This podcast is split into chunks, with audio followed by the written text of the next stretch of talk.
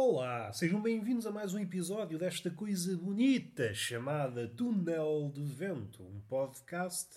Acho que exagerei no entusiasmo. Tenho que moderar a intensidade do entusiasmo. É um entusiasmo que não se justifica nos tempos que correm.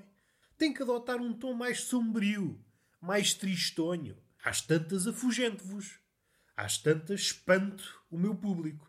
Vocês vêm para aqui disseminar as vossas tristezas apanham este gajo falsamente entusiasmado, que é mesmo assim, isto não é um entusiasmo genuíno, é um entusiasmo postiço.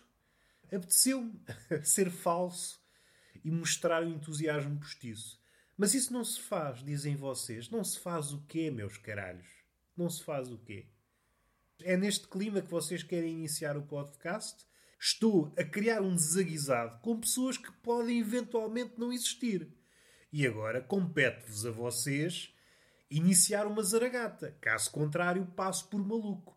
Façam o favor de ir para os comentários iniciar uma zaragata. Dizer, tu és um paspalho, meu palhaço. Palhaço és tu, meu palonço, meu pacóvio. E dá-se início a uma celebração digna. Não me façam fazer figura de parvo, mais do que aquela que é necessária. Estou a insultar pessoas que não existem. Isso é triste, é triste. Insultar pessoas que não existem. Sei que falo para o boneco, para o vácuo. Por um lado, fico triste. Falar para o vácuo é sempre triste. Mas por outro, fico contente. Seria muito mais bizarro o vácuo responder-me.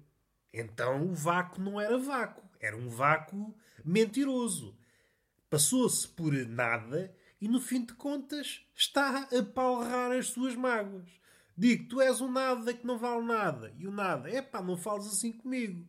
E eu, pá, tu queres ver que não és nada? E o nada, sou nada. Não gosto de ser tratado assim. Tu não és nada. O nada, se fosse verdadeiro, não diria nada. Está assim definido. Nada permanece.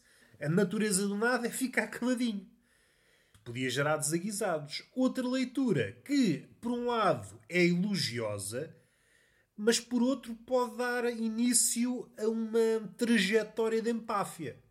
Eu podia pensar, eu digo coisas para o vácuo e o vácuo responde-me, então tenho o poder do Criador. Eu consigo tirar coisas da cartola do nada. E isto aqui estou a utilizar a linguagem metafórica.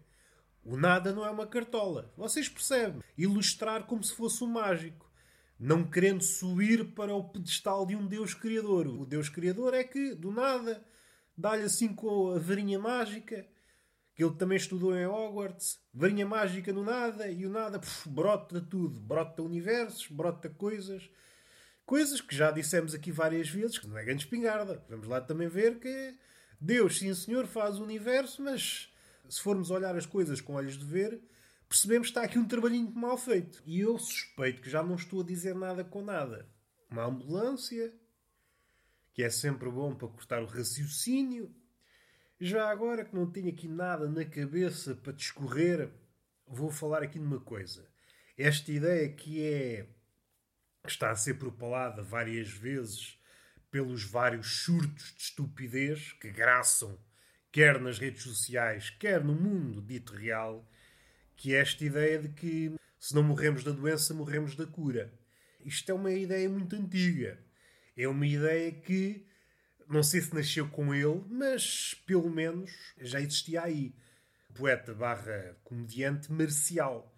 Esta ideia de que o médico é um sapateiro e não percebe muito bem das cenas, ainda que naquela altura tenha razão, naquela altura e até muitos séculos depois, estamos a falar na antiga Roma.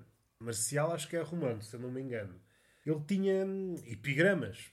Aquilo que podíamos chamar, aos nossos olhos, one-liners. Marcial, se não é o pai, pelo menos é um dos primeiros cultores da piada curta. E ele, assim como Bocage, Bocage também se também se inclinou para fazer piadas em verso, claro está. Os médicos e a sua condição de um pouco azelhas. É preciso pensar que a medicina verdadeiramente só mostrou eficácia nos últimos tempos. No último século, talvez. Se tanto, se tanto. Antes era uma mistura de bruxaria, de palpites e cruzar os dedos. É preciso não esquecer isso. voltando a Marcial, ele foi talvez um dos primeiros escultores da one-liner. A piada curta, dois ou três versos e satirizava alguém ou alguma coisa. O que é que eu posso dizer mais acerca disso? Há um senhor chamado, acho que é mais ou menos da altura de Marcial, chamado Luciano. Foi o inventor daquilo que nós, atualmente, na comédia e noutras artes, mas sobretudo na comédia, chamamos o twist.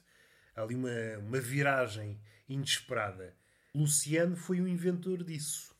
O inventor da guinada. Também ele, humorista, suspeito que é um bocadinho depois de Marcial.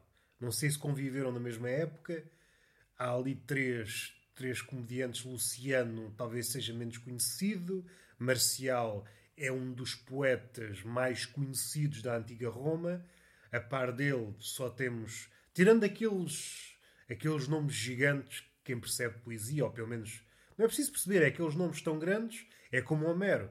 Mesmo aquele que nunca tenha lido a Odisseia e a Ilíada, de certeza que já se cruzou com esse nome, Homero. E o mesmo acontece, por exemplo, com Virgílio, poeta da Eneida, e, por exemplo, Horácio está nesse, nesse grupo, se pensarmos nos poetas romanos, temos Horácio, Virgílio, Ovídio, esses três, três grandes poetas.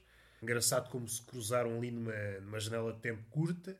E depois temos esse, temos Marcial. Marcial é talvez aquele que, de uma forma talvez menos celebrada, foi criando uma linhagem de filhos e netos e por aí vai. É menos celebrada a comédia, desde o início dos tempos, é sempre algo relegado para segundo plano. Sobretudo quando bate de frente com os poderosos. Isto é sempre por vagas. Há aquelas vagas onde a liberdade consegue ser praticada e a comédia dá largas àquilo que pode fazer. Um exemplo claro, que também já foi referido, foi Aristófanes. Viveu num período áureo onde podia fazer quase tudo mas também apanhou a parte a derrocada da Grécia, pelo menos no aspecto daquilo que se pode dizer, daquilo que poderíamos hoje dizer da liberdade de expressão, viveu esses dois períodos. É sempre, se olharmos panoramicamente para a história, é sempre um alto e baixo da liberdade de expressão. Marcial era alguém que se movia, alguém que falava do baixo e do alto, andava. falava sobre tudo. Falava hum, sobre todas as profissões, falava sobre o aleijado, sobre uh, mulheres, sobre os homossexuais, tudo o que possam pensar, ele escreveu versos sobre isso.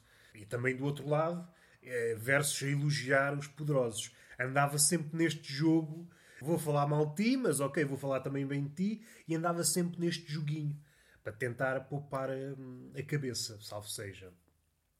Esse é talvez, tirando esses três, Ovídio, Horácio e Virgílio, é talvez o quarto poeta que mais filhos deixou, e um filho marcial, que já falei aqui neste episódio, é certamente Bocage. Se olharmos para Bocage, conseguimos encontrar um parentesco. Outro poeta da altura, poeta barra também comediante, ainda que seja de outra índole, é uma índole mais resingona, mais se calhar da velha escola, ainda que sejam da mesma altura, Juvenal, é um poeta barra comediante mais azedo, Outra ambulância. Já quebrei aqui o raciocínio. Assim, em jeito de resumo, Marcial, há várias teses, há vários artigos sobre Marcial. Podem procurar na internet, isso está grátis.